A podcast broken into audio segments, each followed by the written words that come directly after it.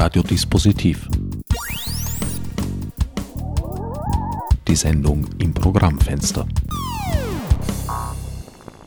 Willkommen bei Radiodispositiv. Am Mikrofon begrüßt euch wieder einmal Herbert Gnauer. Mein heutiger Sendungsgast, Beat Weber, Angestellter einer Bank, die nicht genannt werden möchte, und im internationalen Bereich tätig, wenn ich richtig verstanden habe. So ist es. Hallo. Bert, du bist von deiner Ausbildung her Ökonom. Ja, an der WU studiert. Weshalb ist die Institution, für die du arbeitest, eher mit Diskretion zu behandeln? Hm, die Bankenwelt äh, liebt die Diskretion und ich will ja nicht in den Geruch geraten, irgendwelche Messages zu verbreiten, die irgendwas aussagen über was andere tun oder meine Mitarbeiter tun, sondern ich bin hier, um Expertise abzugeben, die äh, hoffentlich interessant ist. Du sprichst also als Privatperson und nicht als institutioneller Vertreter. Wir haben das Jahr fast damit begonnen, in dieser Sendereihe Radiodispositiv einen Blick in die Bankenlandschaft zu werfen. Inzwischen hat sich nichts grundsätzlich verändert, die Dinge sind nur noch etwas drastischer geworden. In den letzten Wochen liest und hört man sehr viel naturgemäß vom Zusammenbruch der Hypo Alpe Adria. Ja, auch ich lese das und nehme es interessiert zur Kenntnis. Der Ball liegt ja schon seit, seit Jahren äh, sozusagen auf, auf, auf dem Elfmeter und nun kommt es zum Abschluss. Und es drängen halt viele Sachen ins öffentliche Bewusstsein, die schon lange irgendwie geschwelt sind und sozusagen der, der Zeitpunkt der, der Abrechnung rückt nahe. Und äh, sozusagen nachdem das eine kostenintensive Sache ist, ist die Freude natürlich begrenzt. Mein damaliger Sendungsgast hat die Auffassung vertreten, dass in Österreich viel zu selten oder eigentlich so gut wie nie Banken in Konkurs geschickt werden. Würdest du dem beipflichten? Es hat schon äh, Konkurse gegeben, eine Grazer Bank in den, in den 80er oder 90er Jahren, da hat es dann äh, nach wie vor jahrelang Proteste gegeben von Anlegern, die sich geschädigt gefühlt haben. Die Sache ist halt, äh, Banken haben eine spezielle Funktion in der Volkswirtschaft. Sie äh, machen den Zahlungsverkehr, das ist äh, das, was wir alle täglich brauchen, wenn wir was kaufen oder äh, Geld verdienen weil Bargeld äh, spielt eine, eine untergeordnete Rolle im, im täglichen äh, Geschäft. Das meiste, was wir bezahlen oder einnehmen, läuft über unser Konto. Und äh, Kredite vergeben ist auch eine wichtige Bankenfunktion. Äh, und das, das Handeln äh, mit Krediten, Banken nehmen selber Kredite auf, vergeben welche weiter, ist ein sensibles Geschäft. Äh, darum haben Banken sozusagen eine eine zentrale Trägerfunktion, was man als sozusagen volkswirtschaftliche Infrastruktur bezeichnen könnte und haben deshalb eine Sonderstellung gegenüber normalen äh, Unternehmen inne. Dafür zahlen sie einen Preis, nämlich der ist Aufsicht und Regulierung. Kann man nur hoffen, dass Aufsicht und Regulierung gut ist und inwiefern das gelaufen ist, ist jetzt Gegenstand einer, einer groß angelegten Debatte.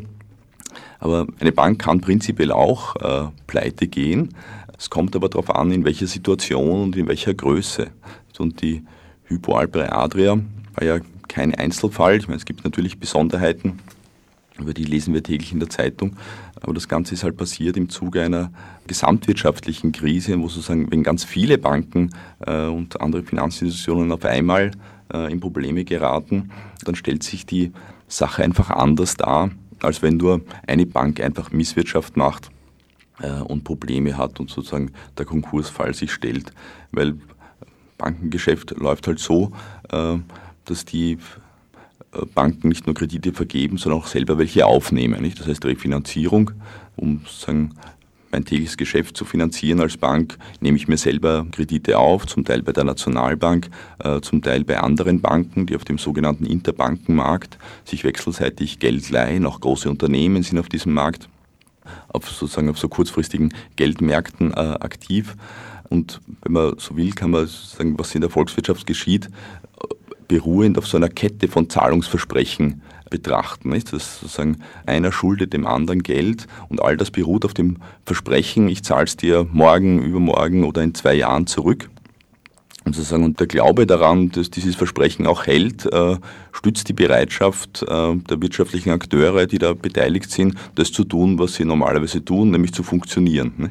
Und wenn sozusagen eine große Bank äh, sagt, tut mir leid, Leute, äh, ich kann nicht mehr zurückzahlen, dann kann es zu etwas führen, was ein als Dominoeffekt bezeichnen kann, nämlich dass das als Signal weit über diese Bank hinaus ausstrahlt, dass möglicherweise eine Reihe von äh, Versprechen nicht halten werden. Und das kann fatale Auswirkungen haben, nämlich dass äh, Leute, die täglich auf neue Kreditlinien angewiesen sind, keinen Kredit mehr bekommen äh, und in Schwierigkeiten geraten, dass die Leute, die äh, sozusagen auf diese Rückzahlungsversprechen gehofft haben, enttäuscht werden und dadurch selber in Probleme bekommen, ihrerseits ihre Verbindlichkeiten zu begleichen. Und dann kann dieses ganze Domino eben klack, klack, klack ein Institut das andere mitreißen. Und äh, im unangenehmsten Fall kann es dazu eben auch kommen, ähm, dass Banken oder andere Beteiligte, die eigentlich ganz solide dastehen, äh, mitgerissen werden von der Insolvenz einer einzelnen Bank. Äh, und deswegen stellt sich da die Frage, äh, kann man so einfach in Insolvenz gehen lassen, anders als wenn zum Beispiel ein mittelgroßes Unternehmen Konkurs anmeldet, dass dann einfach den Konkursrecht überantwortet wird und dann tut er ein paar Monate schauen und dann die Gläubiger nach Quote auszahlen. Das ist leider im Finanzgeschäft, obwohl es fair wäre, sozusagen funktionsbedingt anders zu sehen. Das Stichwort lautet systemrelevant. Ist man da in diesem speziellen Fall zu großzügig gewesen mit der Zuteilung dieses Attributes? Das ist halt schwer zu sagen, äh, weil man sozusagen den im Vorhinein Beweis dafür, den man mathematisch ausrechnen kann, dass es zum Zusammenbruch kommen wird, den kann niemand liefern, weil es handelt sich um eine Einschätzung, äh, was die Zukunft betrifft und ist naturgemäß unsicher. Und das ist die Frage, kann man sich leisten, auf der vorsichtigen Seite zu liegen oder nicht? Und äh, sozusagen, das ist letztlich eine Einschätzungsfrage und äh, Untersuchungsausschüsse oder so werden sowas sicher klären müssen. Aber im Fall Hypo ist es so wie bei vielen anderen Banken in der Größenordnung, nicht, dass in gewissen Regionen sie einen großen Marktanteil hatten und insofern der, der, Fall der Systemrelevanz gegeben ist. Und in Bezug auf sonstige Verflechtungen in Österreich äh, man halt dann schauen müsste, nicht? Was bedeutet das für die Gläubiger, die ausfallen? Und das Besondere bei der Hypo ist halt, dass diese Haftungen dazugekommen sind des Landes, äh, sodass sagen, eine Aussage, wir zahlen nicht, bedeutet, dass das Land äh, das zahlen muss, das kann das nicht, worauf der Kelch weitergereicht werden würde an die Republik. Die Republik ist mittlerweile Eigentümer äh, der Bank, äh, stellen sich dann schon Fragen, die dann auch sowas wie die Kreditwürdigkeit des, des, des Staates betreffen. Nicht? Wenn der Staat sagt, er zahlt da nicht, denken sich die Gläubiger in anderen Bereichen des Staates vielleicht, naja, wie schaut es dann bei mir in diesem Fall aus? Und das ist sozusagen ein, ein Spiel mit vielen Unbekannten, ja, wo man sich dann politisch entscheiden muss, was man macht. Nicht? Aber es ist nichts äh, keine Besonderheit in diesem Sektor. Du hast ein Reizwort ausgesprochen, Untersuchungsausschuss. Noch kann man unterzeichnen die Petition auf dem Website des Parlaments. Ob es was helfen wird, wird sich zeigen. Ja, das ist das Parlament zu entscheiden. Martin Wohlmuth, mein Sendungsgast Anfang Jänner, hat gemeint, eins der Grundübel liege darin, dass Geschäftsbanken von Investmentbanken nicht getrennt wären. Es gibt viele Ansätze und Ideen jetzt, äh, wie man künftige Bankenstruktur zu regeln hat. In, in den USA, in England und in der EU sind dazu ähm, Expertengruppen beauftragt worden, Vorschläge zu machen. In den USA war das der, der Herr Volkers, der das geleitet hat, ein früherer Notenbankpräsident der äh, einen Vorschlag gemacht hat, wie man sozusagen Banken so auftrennen kann, dass man Geschäftsbereiche trennt, dass es weniger riskant ist für den Steuerzahler letztlich. In Großbritannien, der Vickers Report hat Ähnliches gesagt und in der EU war das der, äh, der Finne äh, Likanen, der beauftragt worden ist, so einen Bericht zu machen. Und da hat die Europäische Kommission, nachdem dieser Bericht, glaube ich, vor ein, zwei Jahren vorgelegt worden ist, jetzt lange äh, herumgefeilt, wie man das jetzt umsetzen könnte und ist jetzt vor ein paar Wochen mit einem Vorschlag an die Öffentlichkeit gegangen, dass man das normale Bankengeschäft, also das Kredite vergeben und dafür Kundeneinlagen entgegennehmen und ein bisschen was dazu abtrennt von dem sogenannten Eigenhandel, also dass äh, Banken auf eigene Rechnung Wertpapiere an- und verkaufen und sozusagen dann auch in spekulative Strudel äh, hineingeraten. Und ähm, so dann letztlich Risiken eingehen, die, die sie groß machen und äh, sozusagen bei Verlusten äh, zu Problemen führen. Der Vorschlag liegt am Tisch und wird jetzt politisch diskutiert. Man wird sehen, äh, inwiefern man sich der Umsetzung zuneigt. Es ist äh, sehr umstritten und es gibt viele verschiedene Alternativvorschläge. Wird man sehen, was die Politik dazu sagt. Alternativvorschläge, um das Risiko von sogenannten systemrelevanten Banken von vornherein zu begrenzen. Was wäre dein präferiertes Modell? Ich kann diesem Trennbankenvorschlag vieles abgewinnen. Das hat äh, vieles Vernünftiges für sich.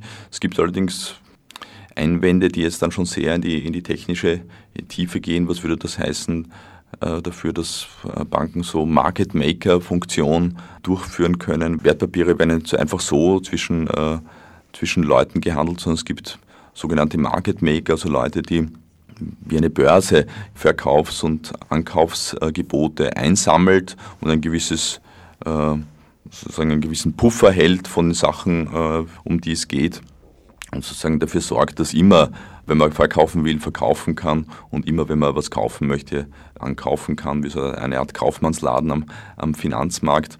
Und die Kritik war an dem Vorschlag, dass äh, diese Funktion in Mitleidenschaft gezogen wird, wenn man Banken diese Funktion oft wahrnehmen, dieses Geschäft verbietet. Aber wird es sicher noch ein paar Expertenrunden und Gremien geben, die diese Kritik und andere genau prüfen und dann zu einem politischen äh, Schluss kommen.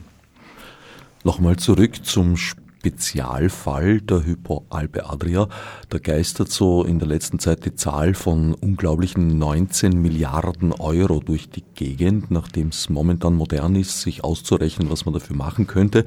Also man könnte etwa 35.000 Jahre lang Radio Orange finanzieren oder neun Jahre lang in Kärnten den Landeshauptmann spielen. Wie ernst zu nehmen sind solche Zahlen? Sind die aus dem Ärmel gebeutelt? Sind das realistische Schätzungen? Keine Ahnung. Ich glaube, alle Leute, die solche Zahlen seriöserweise von sich geben, sagen, dass es mit vielen Unbekannten behaftet ist, weil es geht ja letztlich um sagen, die Übertragung der verbliebenen Vermögenswerte in eine ähm, Anstalt, die zur Aufgabe hat, diese Vermögenswerte dann bestmöglich zu verwerten. Sagen, was die Endabrechnung bringen wird, werden wir erst in sehr vielen Jahren wissen und äh, kommt ganz auf das äh, Geschick und das Fortuna an, die äh, sozusagen den Verwaltern dieser Entität dann entgegenwehen wird. Haben wir es im Wirtschaftsbereich nicht sehr oft mit Zahlen zu tun, die zwar vorgeblich exakt sein sollen, in Wahrheit aber eigentlich geschätzte Werte sind, also zum Beispiel das Bruttoinlandsprodukt, das BIP? Weiß nicht, ob das Bruttoinlandsprodukt das beste Beispiel ist, aber definitiv äh, sozusagen äh, Ökonomie ist keine exakte Wissenschaft, obwohl sie gern äh, sich einen naturwissenschaftlichen Anklang gibt in, der, Mehrheit. Aber wie in den meisten Sozialwissenschaften und die Volkswirtschaftslehre ist halt eine Sozialwissenschaft.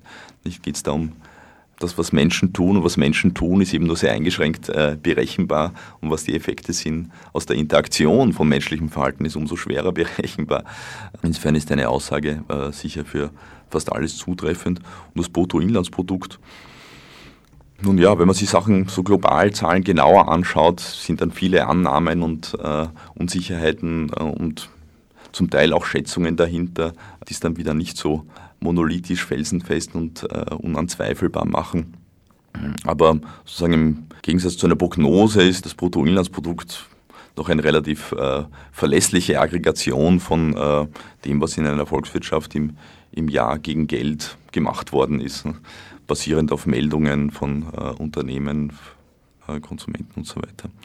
Ist es nicht trotzdem eigenartig, wenn von diesem Wert dann weiter gerechnet wird auf zwei oder noch mehr Dezimalstellen genau?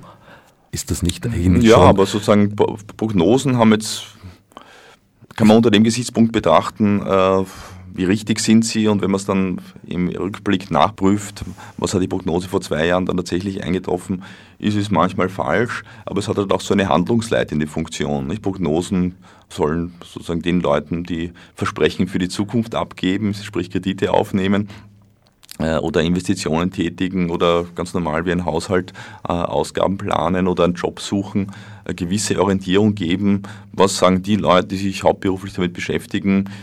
Wie schaut es aus, äh, was wird ungefähr sein. Nicht? Und bei einer großen Volkswirtschaft macht der Unterschied zwischen 1,0 und 1,9 halt schon was Beträchtliches aus. Nicht? Insofern ist es äh, nicht ganz irrelevant, wenngleich äh, von eingeschränkter Sicherheit, selbstverständlich. Das heißt, man ist geradezu gezwungen, auf viele Dezimalstellen genau zu rechnen, ausgehend von eigentlich vielen geschätzten Werten und damit aber auch eine Seriosität zu suggerieren, die so gar nicht gegeben ist. Ja, wie gesagt, die Frage, wie man das, äh, was für eine Funktionalität man dem zuordnet. Nicht? Wenn man sagt, es soll eine seriöse, sichere Prognose sein, die hundertprozentig hinhaut, dann ist es unseriös, weil sozusagen die, die Wahrscheinlichkeit, dass die Zukunft von der Prognose abweicht, ist relativ hoch, liegt an der Natur menschlicher Gesellschaften an sich oder von der Art und Weise, wie unsere Wirtschaft organisiert ist. Im Allgemeinen, weil wir halt keine Planwirtschaft sind, sondern eine, die auf der dezentralen äh, Entscheidung äh, von Millionen von Leuten und was dabei rauskommt, äh, basiert. Und da sind halt Schätzungen eingeschränkt möglich. Aber es ist eben auch eine Orientierungsgröße, die nachgefragt wird. Nicht? Leute wollen wissen, was ist der Best Guess, den, den ihr machen könnt und danach richten wir uns. Und wenn wir nicht ganz blöd sind, wissen wir, dass es kein Versprechen ist, dass das, weil es eben keine Instanz gibt, die dieses Versprechen einhalten kann, weil wir, wir alle letztlich äh, sozusagen unser Schärflein dafür beitragen, ob das jetzt stimmt oder nicht oder wie es dann letztlich läuft. Bei Erörterung der Frage, wem das Geld eigentlich gehöre, sind wir bei Ewald Nowotny und der österreichischen Nationalbank gelandet. Die österreichische Nationalbank ist von der Struktur her eine Aktiengesellschaft mit einem einzigen Aktionär, das ist die Bundesrepublik Österreich. Wie sinnvoll sind National- und Notenbanken in Zeiten der Europäischen Zentralbank in unseren Breiten heute noch, beziehungsweise was sind ihre Aufgaben? Das hat sich im Zuge der Euro-Umstellung öfter die Frage gestellt. Mittlerweile ist die Frage seltener geworden. Und wenn man schaut, wie ist zum Beispiel das Federal Reserve System in den USA organisiert, ist es jetzt nicht so äh, viel unterschiedlich. Ne? Es gibt zwar eine Zentralinstanz, in New York, Fed New York, spielt äh, eine zentrale Rolle sozusagen bei der Kommunikation und beim, äh, beim Durchführen von geldpolitischen Operationen. Aber letztlich ist es ein, die Zentralinstanz von einer Reihe von regionalen Federal Reserve Banks, die in jedem Bundesstaat äh, ihren Sitz haben und die halt so Bargeldversorgung machen, Zahlungsverkehr, Aufsichtsfunktionen und regionale Expertise einholen. Nicht? Und so ähnlich ist in Europa auch. Nicht? Im EZB-Rat äh, in Frankfurt, wo sozusagen die äh, Direktoren der EZB und die Gouverneure der nationalen Zentralbanken alle zwei Wochen zusammenkommen äh, und nicht nur Leitzinsentscheidungen treffen, sondern diverse andere Probleme und Fragen besprechen, sitzen eben Vertreter ähm, aller nationaler Zentralbanken und bringen dort ganz stark regionale Expertise ein. Nicht? Sei es, dass sie wissen, was vor Ort los ist und sei es auch, weil halt aus unterschiedlichen Ländern unterschiedliche Spezialisierungen auch aufgetreten sind. Nicht? Der eine ist besonders gut äh, Zahlungsverkehrsfragen, der andere ist äh, ein toller Geldtheoretiker und dass es Gremien gibt, wo sozusagen äh, mehr als nur eine Meinung vertreten ist, ist oft hilfreich, um sozusagen ein, ein stimmigeres Bild zu bekommen und zu verhindern, dass sozusagen einzelne Meinungen oder, oder, oder Sichtweisen oder Interessen äh, da zum Durchbruch kommen. Darum ähm, könnte ein Grund sein dafür, dass man sozusagen heutzutage oder in den letzten Jahren diese dezentrale äh, Aufbaustruktur des europäischen Systems der Zentralbanken weniger in Frage stellt als noch zu Beginn des Euros. Es ist überspitzt gesagt also ein Filialnetz. Kann man das so sehen? Eingeschränkt, weil sagen die EZB ist ja nicht Eigentümer der, der nationalen Zentralbanken, sondern wie du vorher gesagt hast, nicht die nationalen Zentralbanken stehen im Eigentum äh, meistens ihrer Mitgliedstaaten. Äh, zum Teil wie lange Zeit bei der ÖMB gab es auch private äh, Teileigentümer, die jetzt äh, vom Staat verabschiedet wurden im, Fall von Österreich. Und sozusagen ist die, die EZB sozusagen ist eine Filiale des, äh, der, der nationalen Zentralbanken, aber natürlich hat sie als, als Zentrale dann eine, eine, eine Eigenständigkeit äh, und sozusagen besonders in der Krise ist es halt dann auch, wenn, wenn schnelle Entscheidungen äh, zu fallen haben, auch gut und wichtig, dass man sozusagen eine Zentralinstanz hat, die auch ein eigenes, eine beträchtliche eigene äh, Expertise und, und Angestellte hat, die, die schnell Sachen machen können. Äh, und dass man sich nicht, wenn man sich zerstreitet, äh, dann sich lähmt in der Handlungsfähigkeit. De facto ist aber der Gestaltungsspielraum dieser nationalen Notenbanken gelinde gesagt sehr gering. Ja, die Autonomie ist weg, nicht? Was in Österreich jetzt nicht so spürbar ist, weil im österreichischen Währungssystem gibt es ja schon eine lange Tradition der, der D-Mark-Anbindung. Der Schilling äh, hat immer, das heißt seit den äh, Jahrzehnten schon sich an, den, an die D-Mark angebunden und hat äh, deswegen war daran bestrebt, die geldpolitischen Maßnahmen äh, der Bundesbank so zu begleiten, dass es einen stabilen Wechselkurs gibt. Nicht? Also dann dem geldpolitischen Entscheidungsautonomie ist durch den Euro sicher nicht kleiner geworden, vielleicht sogar größer, weil im Unterschied zur D-Mark-Anbindung kann der österreichische Gouverneur jetzt mitreden im EZB-Rat. Das ist, ist jetzt zwar nicht äh, ein gigantischer Einfluss, aber es ist sozusagen bei den Bundesbank-Sitzungen ist er, ist er vorher nicht dabei gesessen. Nicht? Und vorher und für alle anderen Länder gilt, dass vor dem Euro es ein europäisches Währungssystem gegeben hat, wo sich die Staaten auch vereinbart haben, dass sie innerhalb gewisser Schwankungsbreiten ihre Währungen aneinander binden, weil sie eben so viel Handel miteinander treiben, dass sie es als günstig erachtet haben, dass die Währungen halbwegs stabil sind. Das hat nicht so toll geklappt. Es ist zu Krisen gekommen, die, die schmerzhaft und kostenintensiv war. Darum hat man sich gedacht, na, wieso nicht einen Schritt weitergehen und eine gemeinsame Währung einführen. Und, und das eine, hat man nun gemacht. Und eine gemeinsame Krise bekommen. Also der Gestaltungsspielraum war auch zu seligen Zeiten des alten Schillings nicht größer. Kann man definitiv so sagen. Stichwort gemeinsame Krise. Wie weit ist diese Bankenkrise, wie sie oft bezeichnet wird, die ja eigentlich nicht nur eine Banken, sondern eine gesamte Wirtschaftskrise ist. Wie weit würdest du das als Zeichen sehen, dass da ein System an sein Ende gekommen ist? Oder sagen wir mal vorsichtig, an seine Grenzen? Ja, schwer zu sagen. Ich meine, 2011 war die große Untergangsstimmung, nicht? Da, da waren die, alle Blätter voll mit jetzt, jetzt ist Schluss und so weiter. Ich weiß nicht, im, im, im Marxismus war man weiß nicht, über Jahrzehnte lang immer davon überzeugt, dass äh, jetzt aber wirklich die finale Krise gekommen ist und sie kam dann nie. Nicht? Darum äh, aus dieser Erfahrung klug geworden. Und die Erfahrung war halt nicht, dass der Kapitalismus eine ungekannte Fähigkeit hat, äh, aus Krisen gestärkt hervorzugehen. Oder wenn schon nicht gestärkt, dann zumindest zu überleben äh, und äh, sozusagen neue Wege äh, zu finden, dass das Werkel weiter rennt. Ähm, insofern ja, das sieht man ja auch an den Umbrüchen, die es gibt. Nicht? Die sind relativ verhalten, zumindest in den, in den nordatlantischen Kernländern sind Revolutionen ausgeblieben. Nicht mal so ein äh, Szenario wie in Argentinien, äh, wo sozusagen äh, die Regierenden aus den Ämtern gejagt worden sind, ein paar Monate oder Jahre lang, war zu beobachten. Also ich glaube, als nüchterner Beobachter muss man sagen, dass das das System hat die äh, Krise bislang erfolgreich gemanagt. Nicht? Das bedeutet nicht, dass äh, sozusagen es jedem Einzelnen ihrer Angehörigkeiten besonders gut geht oder dass das eine, eine tolle Sache ist für, für, das, für das Leben im Alltag von Bevölkerungsmehrheiten.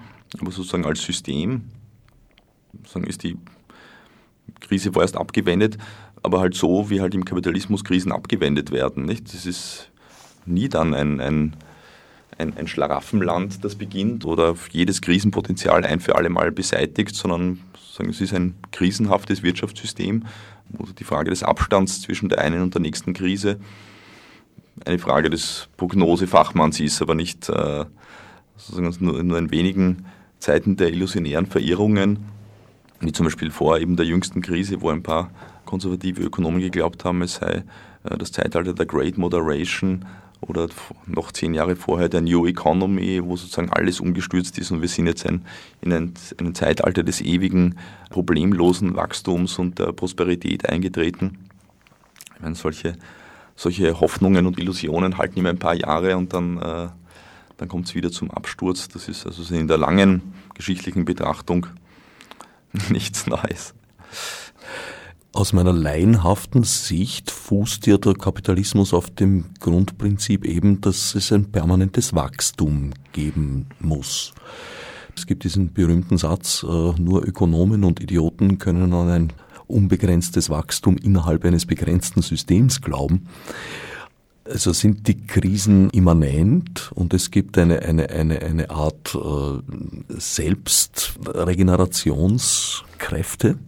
Hm, meine, ich denke die Sache mit Wachstum im Kapitalismus ist so, der Kapitalismus braucht Wachstum, äh, sonst gibt es Krise. Ne? Und, aber das heißt nicht, dass er stirbt, wenn es kein Wachstum gibt. Dann gibt es halt Stagnation. Viele Ökonomen haben, und auch, auch jetzt wieder gibt es Leute, die denken, jetzt steht immer ein Zeitalter der Stagnation bevor und es wird eine Zeit lang kein Wachstum geben, sei es, weil man nichts mehr findet, in das man profitabel investieren kann. Das ist die eine Meinung. Oder die andere Meinung sagt, naja, es ist eben jetzt ein großer Schuldenstand da, der eine Zeit lang die Kräfte binden wird, Schulden abzutragen. Nicht? Und wenn man Schulden zurückzahlen muss, statt hat man kein Geld, um neu zu investieren. Und es dämpft das Wachstum. Und so treten wir in ein Zeitalter der, des Schuldenabbaus ein und das ist eins, wo sozusagen wirtschaftlich wenig weitergeht. Die Frage, ob jetzt überhaupt Wachstum nicht mehr möglich ist, äh, wegen, wegen den Ressourcengrenzen, ich meine, es gibt äh, Weiß ich auch nicht. Ja. Also prinzipiell wirtschaftliches Wachstum ist ja was anderes als materielles Wachstum im Sinne von Ressourcenverbrauch. Ne. Wir können zwar beobachten, dass äh, Wachstum immer mit steigendem Ressourcenverbrauch einhergegangen ist. Und es gibt, alles deutet darauf hin, dass das äh, so weitergeht, bis die Ressourcen aus sind. Also da bin ich eh nicht äh, sehr optimistisch. Aber im Prinzip müsste das nicht so sein, nicht? Wenn wir es gibt ja auch immaterielle Güter, Dienstleistungen und sozusagen, dass wir hier sprechen, wird im kommerziellen Radio gegen Geld gemacht. wir machen es gratis und das würde dann sozusagen auch das Wachstumsbeflügeln. Und wenn alle äh, nur noch Kommerzradio hören, äh, statt was weiß ich, Fußbälle zu kaufen, dann das ist es sicher nicht ausschließen. Ist es im Prinzip, äh, ist es im Prinzip äh, möglich, sagen wirtschaftliches Wachstum, weil es ja nur Geldwerte sind, äh, ohne steigenden Ressourcenverbrauch zu erwirtschaften. Nicht? Das ist halt die Frage, ist das realistisch, ist das umsetzbar, äh, wird das so kommen? Darauf habe ich keine Antwort. Weil die eigentliche Ressource, nämlich das Geld, ja eigentlich Erfindung ist. Es stehen den das heutigen... Ist eine soziale Vereinbarung, nicht? die Ansprüche auf einen Anteil am Kuchen dessen, was produziert wird, darstellt. Aber den Geldwerten stehen ja keine realen Werte mehr in aller Regel gegenüber. Na doch, sonst würden wir nichts kaufen können drum. Nicht? Wir, es gibt Geld und ich kann es ausgaben und kriege was dafür. Nicht? Und die, aber die Währungen sind ja nicht mehr wie seinerzeit in grauer Vorzeit mit irgendwelchen real vorhandenen Goldwerten oder sowas besichert. Ja, aber das macht der Funktionalität, tut der Funktionalität von Geld keinen Abbruch, nicht? Wertlos wäre das Geld, wenn ich nichts drum kaufen könnte, nicht? Aber das ist ja nach wie vor der Fall. Das ist ja das Geld selber, sozusagen, dass der Geldschein äh, sozusagen auch was wert ist im Sinne von, dass ich ihn auch für was anderes verwenden kann als zum Zahlen, nämlich dass ich meinen Goldschmuck draus schmieden kann. Das ist in Zeiten, äh, wo es Krieg und Chaos herrscht und sozusagen ich äh, niemandem was vertrauen kann, ist das eine wichtige Eigenschaft, nicht? Und weil sozusagen ich, ich reise von Land zu Land in jedem ich, ich, rede jetzt vom Mittelalter, nicht? In, in, jedem, in jedem Dorf herrscht ein anderer König, äh, sozusagen, der, der sein eigenes Papiergeld ausgibt. Wie soll ich dem vertrauen? In solchen Zeiten äh, sind dann so Metallwährungen äh, wichtig, weil so, dann kann ich mit ein bisschen am Aufwand prüfen, dass da wirklich was dahinter steht und ich kann es ihm auch für was anderes verwenden. Nicht? Das ist ein, in sozusagen sehr unsicheren Zeiten, wo sowas wie eine Legitimität eines, eines Staatsapparats und, oder zentraler Instanzen nicht gibt, ein wichtiges Substitut. Aber es ist schon äh, eine enorme Erleichterung äh, für das Handling und für den wirtschaftlichen Alltag und auch für die Möglichkeiten äh, für, für Prosperitätsschaffung, dass man solche Umständlichkeiten nicht braucht, sondern dass man auf Basis von Kreditprozessen Geld ausgeben kann und sich dann auch einen gewissen Spielraum auch verschafft, den er nicht sofort an die Wand fahren lässt, wenn das Gold ausgegraben ist. Wir wissen aus der Geschichte, dass früher gerne mal an Goldmünzen herumgeschabt wurde, eben um diesen Realwert, der ja auch mit Vorsicht zu genießen ist, weil wer setzt fest, wie viel das Gold wiederum wert ist. Mhm. Heute sind da eher andere Techniken in Verwendung. Könnte man sagen, dass Geld oder Geldwert eine Behauptung ist? Ja, also eine Behauptung, die sich äh, täglich bewähren muss, sonst äh, zerplatzt sie. Nicht? Also ich, ich kann Geld ausgeben und behaupten, es sei was wert. Äh, die Behauptung wird bald falsifiziert werden, wenn die Nutzer für das Geld nichts kaufen können. Nicht? Und diese ständige Überprüfung dieser Behauptung ähm, hält das Vertrauen ins Geld aufrecht. Und Währungsspekulation ist praktisch so wie beim Lügenpasch würfeln. Da kann ein Währungsspekulant dann sagen, ah, das glaube ich nicht, aufdecken. Und durch hohe Spekulation gegen diese Währung sozusagen testen, wie stark sie tatsächlich ist? Ja, ich meine, es gibt den Innen- und den Außenwert einer Währung. Nicht? Das hängt jetzt nicht unbedingt eins zu eins miteinander zusammen. In dem Währungsspekulationsmarkt geht es darum, die Güte von, von Währungen äh, zu vergleichen, sagt nur bedingt was darüber aus, wie die Kaufkraft im Inland ist. Nicht? Der Euro-Kurs mag jetzt hoch oder niedrig sein aufgrund von irgendwelchen Faktoren, weil die Chinesen gerade Dollar kaufen oder Euro verkaufen oder irgendjemand spekuliert oder sonst was, wird aber über kurz oder lang relativ wurscht sein dafür, äh, wie viel ich jetzt Euro zahlen muss, um mir eine Wurstsemmel zu kaufen. Es wird davon nicht groß beeinflusst sein. Insofern ist sozusagen die Frage Innen- und Außenwert einer Währung was Verschiedenes. Problematisch wird es dann für sozusagen das Vertrauen in der Währung, wenn sozusagen die Leute, die es normalerweise nutzen im Inland zum Kaufen der Wurstsemmel, sagen, ich glaube das nicht mehr, dass ich morgen dafür Wurstsemmeln kriegen werde. Ich steige um auf eine andere Währung oder ich glaube nur noch an Dollar oder so. Nicht? Das ist ein Problem in, in Ländern, die sozusagen ein, ein, ein schwaches Währungssystem haben. Diese Behauptung äh, des Ausgebers nicht unbedingt getraut wird. Entweder weil man in der Vergangenheit schlechte Erfahrungen gemacht hat oder weil er einfach keine Glaubwürdigkeit oder keine politische Unterstützung genießt. Und wenn da die Leute sagen, ich glaube die Behauptung nicht, mag zwar heute stimmen, aber morgen nicht und stattdessen äh, sagen, ich schließe mich lieber einem größeren Netzwerk an, nicht mit einem großen, fetten Staat dahinter, ich nehme nur Dollar oder ich nehme nur Euro, dann ist es unangenehm und kann zu einer selbsterfüllenden Prophezeiung werden, nicht? weil ein Geld, das nicht angenommen wird, wird dann tatsächlich nichts wert. Leben wir heute in einem Zeitalter, das vielleicht zu stark von wirtschaftlichen Themen bestimmt und gestaltet wird, gipfelnd in diesem in letzter Zeit ein bisschen in Verruf gekommenen Satz, wenn es der Wirtschaft gut geht, geht's allen gut? Ja, dass die Behauptung nicht so ganz stichhaltig ist, hat wahrscheinlich schon der eine oder andere am eigenen Leib erfahren. Die Frage ist auch, was, was ist Wirtschaft? Nicht? Ist, ist Wirtschaft der Unternehmenssektor oder ist Wirtschaft die gesamte Volkswirtschaft. Nicht? Bei letzterer Bedeutung wird es dann schon ein bisschen, wird der Satz schon ein bisschen stimmiger. Aber ja, ich meine, die, die Behauptung, dass äh, Wohlstand allein durch die Höhe des Bruttoinlandsprodukts äh, bestimmt ist. Ich weiß nicht, ob es da viele Ökonomen gibt, äh, die das bestreiten würden, aber sonst äh, die meisten anderen Menschen weiß man aus der Alltagserfahrung nicht. Geld ist nicht alles, obwohl es sehr äh, helfen kann, um eine Glücksstütze zu bilden. Aber zu wenig Geld äh, ist, ist auch nicht schön, wenn sozusagen die, äh, im individuellen Fall, wenn man eben darauf angewiesen ist, wenn man den Zugang zu äh, vielen Dingen des täglichen Bedarfs nur über Geld findet. Aber ja, ich meine, der, der Kampf um äh, Begrenzung des Reichs, in dem marktwirtschaftliche Kriterien äh, regieren und sozusagen die Frage der Kaufkraft über den Zugang äh, von was entscheidet, der ist sozusagen ein immerwährender nicht? und ist ein, ein ständiges Gezerre von Anbeginn des Wirtschaftslebens überhaupt nicht. Und da sind wir ständig drin. Zurück nochmal zur Filiale der Filialen, wie du es vorher eigentlich bezeichnet hast, der Europäischen Zentralbank. Wie weit ist eine Konstruktion wie diese noch durch demokratische Mechanismen beeinflusst und kontrollierbar?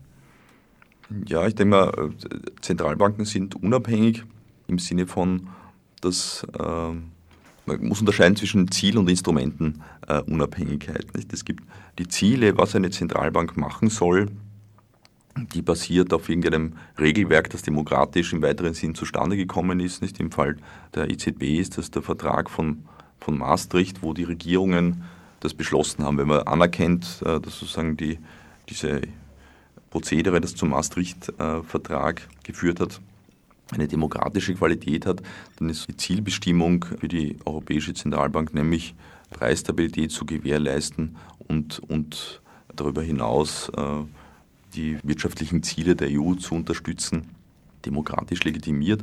Und unabhängig ist die EZB in Bezug auf die Instrumente, die sie einsetzt, um diese Ziele zu erreichen. Jetzt kann man sagen, das ist zu wenig, aber sozusagen, was, was, was ein sinnvoller demokratische Kontrolle der, der Instrumente einer Zentralbank sein könnte, wäre mir nicht so ganz klar. Ne? Es gibt eine laufende Prozedur, die sozusagen diesen Ansprüchen auf einer demokratischen Einbettung versucht, äh, gerecht zu werden. Das ist laufende Rechenschaftspflicht. Nicht? Die EZB ist angehalten, Berichte zu legen und vor dem Europäischen Parlament regelmäßig zu erscheinen und sich dort einem Frage-Antwort-Prozedere zu unterwerfen. Und auf nationaler Ebene gibt es ja auch äh, solche Prozeduren, wo die nationalen Zentralbanken in Ausschüssen des Parlaments äh, Rede und Antwort stehen müssen. Und schließlich gibt es die Besetzungspolitik. Nicht? Die ist auch ein wichtiger Kanal für äh, demokratische Legitimierung, weil die ähm, Gouverneure und äh, Management von Zentralbanken werden ja von ihren Eigentümern beschickt. Äh, und die Führungsriege des, der Europäischen Zentralbank wird vom Rat in Abstimmung mit dem Europäischen Parlament äh, beschickt. Nicht? Und es gibt zwar bestimmte Kriterien wie fachliche Qualifikation und so, die in dem äh, Vertragswerk vertraglich festgehalten sind im Maastricht-Vertrag, aber darüber hinaus ist man ja frei, sozusagen politische Wertungen und äh, demokratische Urteile, zu denen Gremien kommen, auch darin widerspiegeln zu lassen, welche Leute man da hinschickt. Nicht? Und das sieht man in, den USA, da wird es immer noch viel breiter diskutiert als in Europa, nicht? Welche Ausrichtung sozusagen ein neuer Fed-Gouverneur hat und äh, wo der herkommt und wie, wie er politisch drauf ist und was, was für eine ökonomischen Lehre er anhängt. Das, das ist ja mein, weil es eben die wichtigste Zentralbank der Welt ist, ein, ein ganz breit diskutiertes Thema und äh, in der EU habe ich das Gefühl, es ist jetzt noch nicht so ein Issue gewesen, aber definitiv auch. Man kann nicht sagen, das sei im Hinterstübchen ausgemacht worden, sondern es war die letzten Bestellungen mal ganz, äh, ganz, ganz breit diskutiert. Also es gibt eine Anbindung an demokratische Prozeduren, aber die schaut halt nicht so aus, dass jetzt über Zinsentscheidungen jedes Mal eine Volksabstimmung durchgeführt wird. Und, und an dem blöden Beispiel, das ich jetzt gewählt habe, nicht, wird schon klar, dass er ein bisschen letztlich auch unsicher ist, nicht, was eine Demokratisierung von so einer Instanz letztlich sinnvollerweise bedeuten könnte. Nicht? Da bin ich auch. Da könnte das Europäische Parlament einschreiten, wenn zum Beispiel eine qualifizierte Mehrheit zum Entschluss käme, nämlich der politischen Entscheidungsträger zu dem Schluss käme, dass hier eine grundsätzlich falsche Politik verfolgt wird. Oder müsste man da warten, ja, bis die laufenden Verträge halt auslaufen, weil du gesagt hast, die Bestellungen geschehen auf breiter Diskussionsbasis. Aber wenn jemand im Amt ist, ist es dann, glaube ich, nur noch sehr schwer genau, zu belangen. Bestandteil der äh, Unabhängigkeit ist nicht, dass du eben nicht nach politischer Laune abberufen werden kannst, sondern dass die ein paar Jahre äh, Amtszeit haben, wenn sie nicht äh, jetzt zu schweren äh, Verfehlungen, Missbrauch oder sonst irgendwas äh, nachgewiesen werden können. Ich meine, die, äh, die Frage ist halt immer, was oder eine solche Kritik müsste sich daran festmachen, dass es äh, Verfehlungen von Vertragsvorgaben äh, gibt. Und die, dieser Meinung sind zum Beispiel viele äh, konservative Menschen in Deutschland, die deswegen jetzt Klagen vor dem Verfassungsgerichtshof angestrengt haben, weil sie der Meinung sind, dass etwa die Ankündigung der EZB, Staatsanleihen kaufen zu können, dass das überhaupt nicht geht und dass das mit dem Vertrag nicht gedeckt ist und strengen da Klagen an. Nicht? Und das kann, das ist der, glaube ich, der primäre Weg, mit dem er seine Meinung, dass die Zentralbank dem äh, Vertrag widerspricht, äh, zum Ausdruck bringen kann. Das heißt, kurze demokratische Wege, nein, was aber auch eine Sicherheit bietet, insofern als eben, wie du sagst, aus politischer Tageslaune heraus nichts geändert werden kann. Auf der anderen Seite aber natürlich auch ähm, ja, Prozesse sehr in die Länge ziehen würde. Ja, ich meine, und sozusagen mit der Unabhängigkeit verschafft Zentralbanken einen Spielraum, äh, Dinge schnell zu machen auf Basis einer, einer Grundlage. Aber in der Praxis bedeutet es ja nicht, dass die etwas machen, was komplett gegen den Willen ist, äh, vom Rest der Regierungen und äh, der Bevölkerung. Man sieht ja nicht, dass die EZB-Krisenpolitik, die zum Teil zu unorthodoxen Maßnahmen geführt hat, ist ja nicht kein Tritt gegens Knie von dem, was äh, die Regierungen beschlossen haben, sondern ist natürlich ein, ein, ein Beitrag zu einer äh, gesamteuropäisch letztlich abgestimmten Haltung, wo die EZB zwar keinen Befehl äh, bekommen hat, das zu machen, weil sie eben unabhängig ist, aber Zentralbanken, sozusagen, die komplett gegen Mehrheitsmeinung agieren, sowas wäre nicht durchhaltbar, nicht sowas kommt dann auch nicht vor, nicht? Und wenn eine Zentralbank eine gewisse Politik führt, dann ist es in der Regel äh, von einer gewissen äh, Legitimität äh, von, von, von starken Kräften äh, gekennzeichnet und sozusagen, dass sich eine Zentralbank total ins Eck stellt und äh, gegen alle agiert, das kommt quasi nie vor. Insofern ist die Sache der Unabhängigkeit äh, auch zu relativieren, nicht? Sondern das also bedeutet nicht, dass man sich entkoppelt äh, und völlig nicht mehr nachvollziehbar agiert. Das heißt, du findest die Konstruktion eigentlich ganz in Ordnung, so wie sie ist? ist die Frage, was, was ist der Alternativvorschlag, nicht? Und da ist man doch äh, relativ wenig sinnvolle Maßnahmen untergekommen. Wie sinnvoll war es aus deiner Sicht, so Volkswirtschaften auf sehr unterschiedlichem Niveau in einer gemeinsamen Währung zusammenzufassen? Stichwort Griechenland. Nun, es war ähm, von Anfang an äh, sehr umstritten. Es hat zwei Theorien gegeben. Die eine ist die Krönungstheorie, die andere nennt man Lokomotivtheorie einer Währungsunion. Die Krönungstheorie sagt, zuerst müssen einmal äh, Volkswirtschaften sich langsam angleichen und auf ein Level kommen und da braucht man ganz schrittweise, muss man sich annähern und dann die Krönung ganz am Schluss, äh, wenn alle quasi eh schon ein volkswirtschaftlicher Raum sind, dann kann es eine Währungsunion geben. Das Problem war dabei, dass äh, man gesagt hat, zu diesem Anpassungsprozess kann es nie kommen, solange es eben unterschiedliche Währungen gibt, weil bei diesem Handelsaustausch, den wir haben in Europa, nicht? wir haben den Binnenmarkt, wo Länder dazu angehalten werden, ihre Grenzen zu öffnen und grenzüberschreitend äh, zu wirtschaften. Aber an der Grenze steht vielleicht kein Zöllner mehr, aber immer eine andere Währung, nicht? Und jedes Mal da umtauschen müssen und sich auch diesen Währungsschwankungen äh, auszusetzen, dass jedes Mal, wenn irgendwelche internationalen Anleger glauben, ah, mit Italien geht es vielleicht runter, verkauft man die Lira, sinkt wieder Kurs, bedeutet irrsinnige Verwerfungen für die Wirtschaft, nicht? Der Import oder Exporte, Preise verändern sich gehen wieder Leute bankrott, einfach nur weil die Währungsrelationen sich geändert haben. Also diese Währungsturbulenzen, die wir da dauernd beobachtet haben in den 70er, 80er, 90er Jahren, waren eigentlich als Hindernis äh, für sozusagen den gewünschten Konvergenz- und Anpassungsprozess erkennbar. Da hat man gesagt, dass mit der Krönungstheorie passt in einer idealisierten Welt, wo sozusagen Wechselkurse nur Fundamentaldaten darstellen äh, und es nicht zu diesen Schwankungen kommt, die wir beobachten. Stattdessen hat man gesagt, überzeugender ist die Lokomotivtheorie, die, die besagt, dass so eine einheitliche Währung, die zieht die Volkswirtschaften aus ihrer Unterschiedlichkeit und sorgt dafür, dass auch durch einen gewissen Anpassungsdruck, dass man sich aneinander äh, angleichen muss.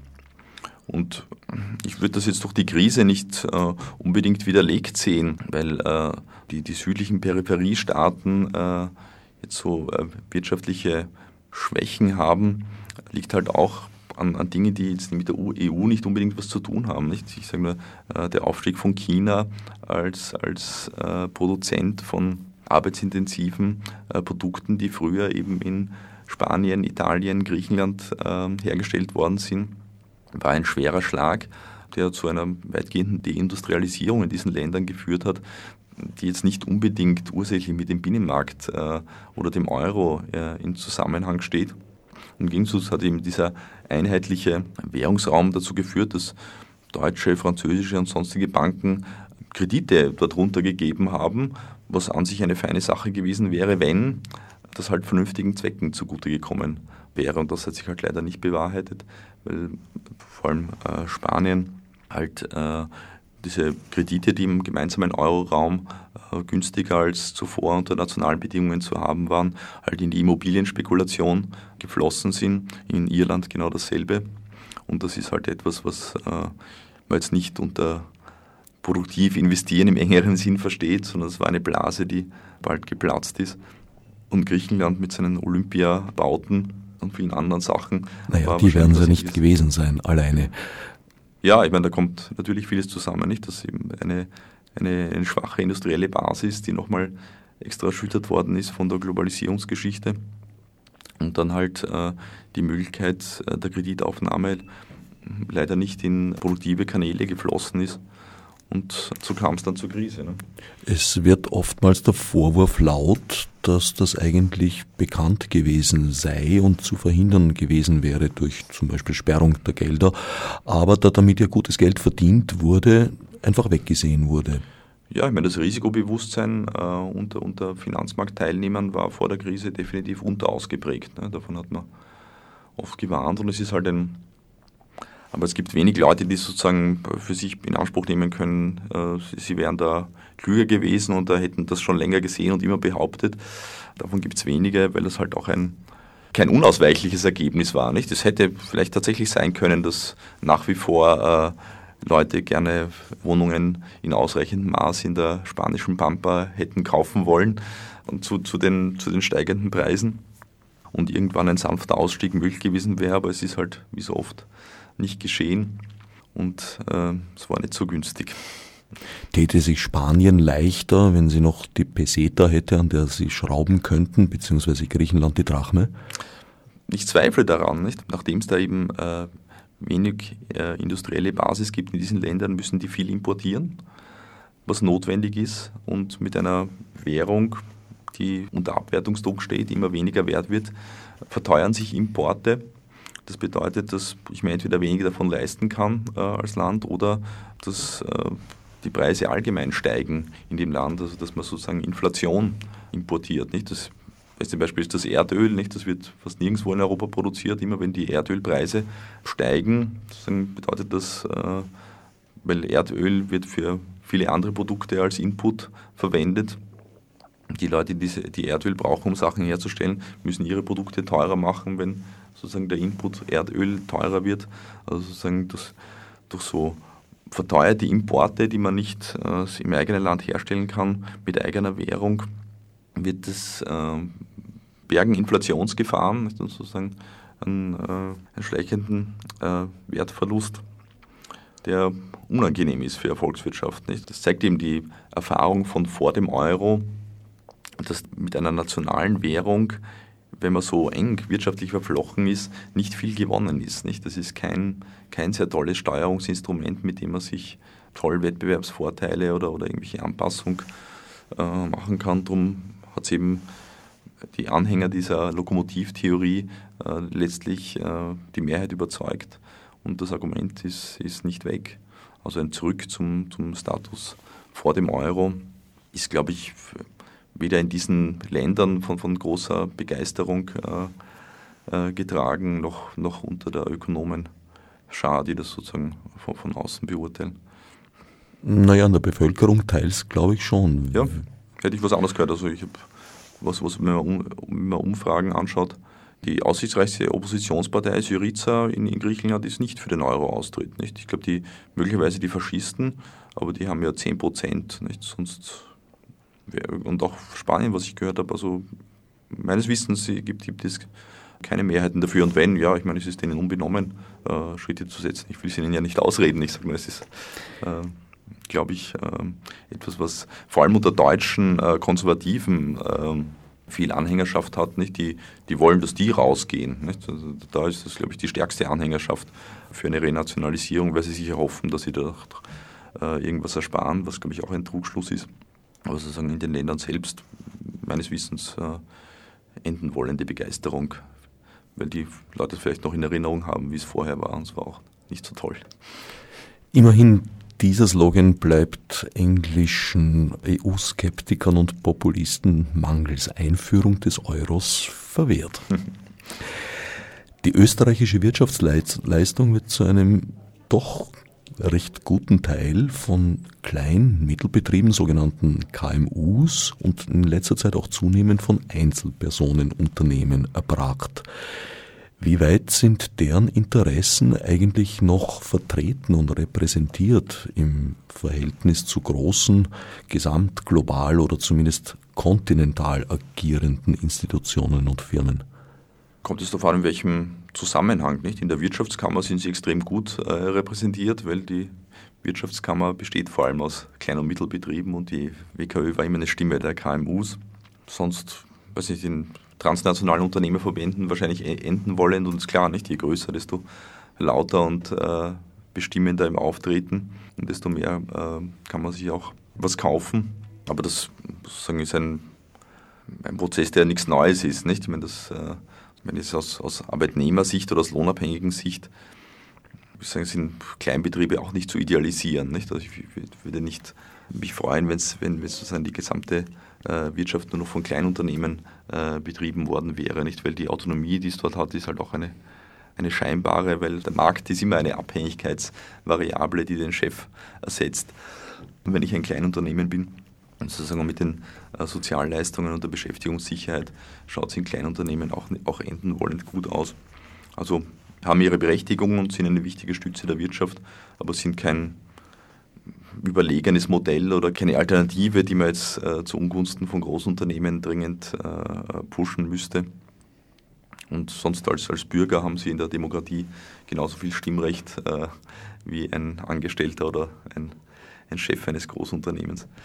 Das heißt, der Kleinunternehmer ist nicht notwendigerweise auch der bessere Mensch als der große Konzernmanager. Schön zusammengefasst. Welchen Umständen würdest du es zuschreiben, dass Österreich die aktuelle Krisensituation vergleichsweise eigentlich relativ glimpflich bislang überstanden hat? Irgendetwas in mir weigert sich fast, das unseren politischen Nichtentscheidungsträgern zuzuschreiben. Ja, ich denke, es liegt äh, vor allem an der, an der Branchenstruktur und der Tatsache, wie halt Österreich in der internationalen Arbeitsteilung eingegliedert ist. Da ist eine relativ günstige Position im Schatten von Deutschland. Deutschland ist ja Exportweltmeister, wie es so stolz ist. Das heißt, die äh, stellen Dinge her, die weltweit äh, gefragt sind. Und bei Österreich könnte man sagen, jetzt vereinfacht, Österreich ist Zulieferer für die deutsche Industrie zu einem großen Teil und hat auch Exportmärkte, die bislang noch nicht äh, den Bach hinuntergegangen sind. Nicht? Stichwort Mittel- und Osteuropa, wo nicht nur die Banken, sondern auch viele andere äh, Industrien Exportmärkte haben, sind bislang auch mit EU-Mitteln noch relativ stabilisiert worden. Und insofern hat die Krise da noch nicht so Platz gegriffen, wie zum Beispiel in Spanien, Griechenland oder sonst wo sozusagen die dank der chinesischen äh, Konkurrenz äh, ihre Industrien zum Teil komplett verlustig gegangen sind. Das heißt, wir profitieren letztlich von Mutti Merkels Schürzenzipfel. Dazu sage ich mal nichts. Wir nähern uns langsam dem Ende der Sendezeit. Gibt es etwas, was dir auf der Zunge brennt? Ich wünsche Orange noch ein langes Leben und möge der Finanzengpass niemals zu seinem Ende führen. Diesem Wunsch würde ich auch die anderen Radiostationen in Innsbruck, Linz und Dornbirn, die diese Sendung übernehmen, ah, mit großem Vergnügen mit einschließen und selbstverständlich auch alle anderen freien Radios in Österreich, Deutschland, der Schweiz und dem Rest der Welt. Mein Sendungsgast heute war Beat Weber, nicht nur Ökonom, sondern auch Autor der kulturkritischen Zeitung Malmö. Fürs Zuhören dankt Herbert Gnauer. Als Nef Margot mit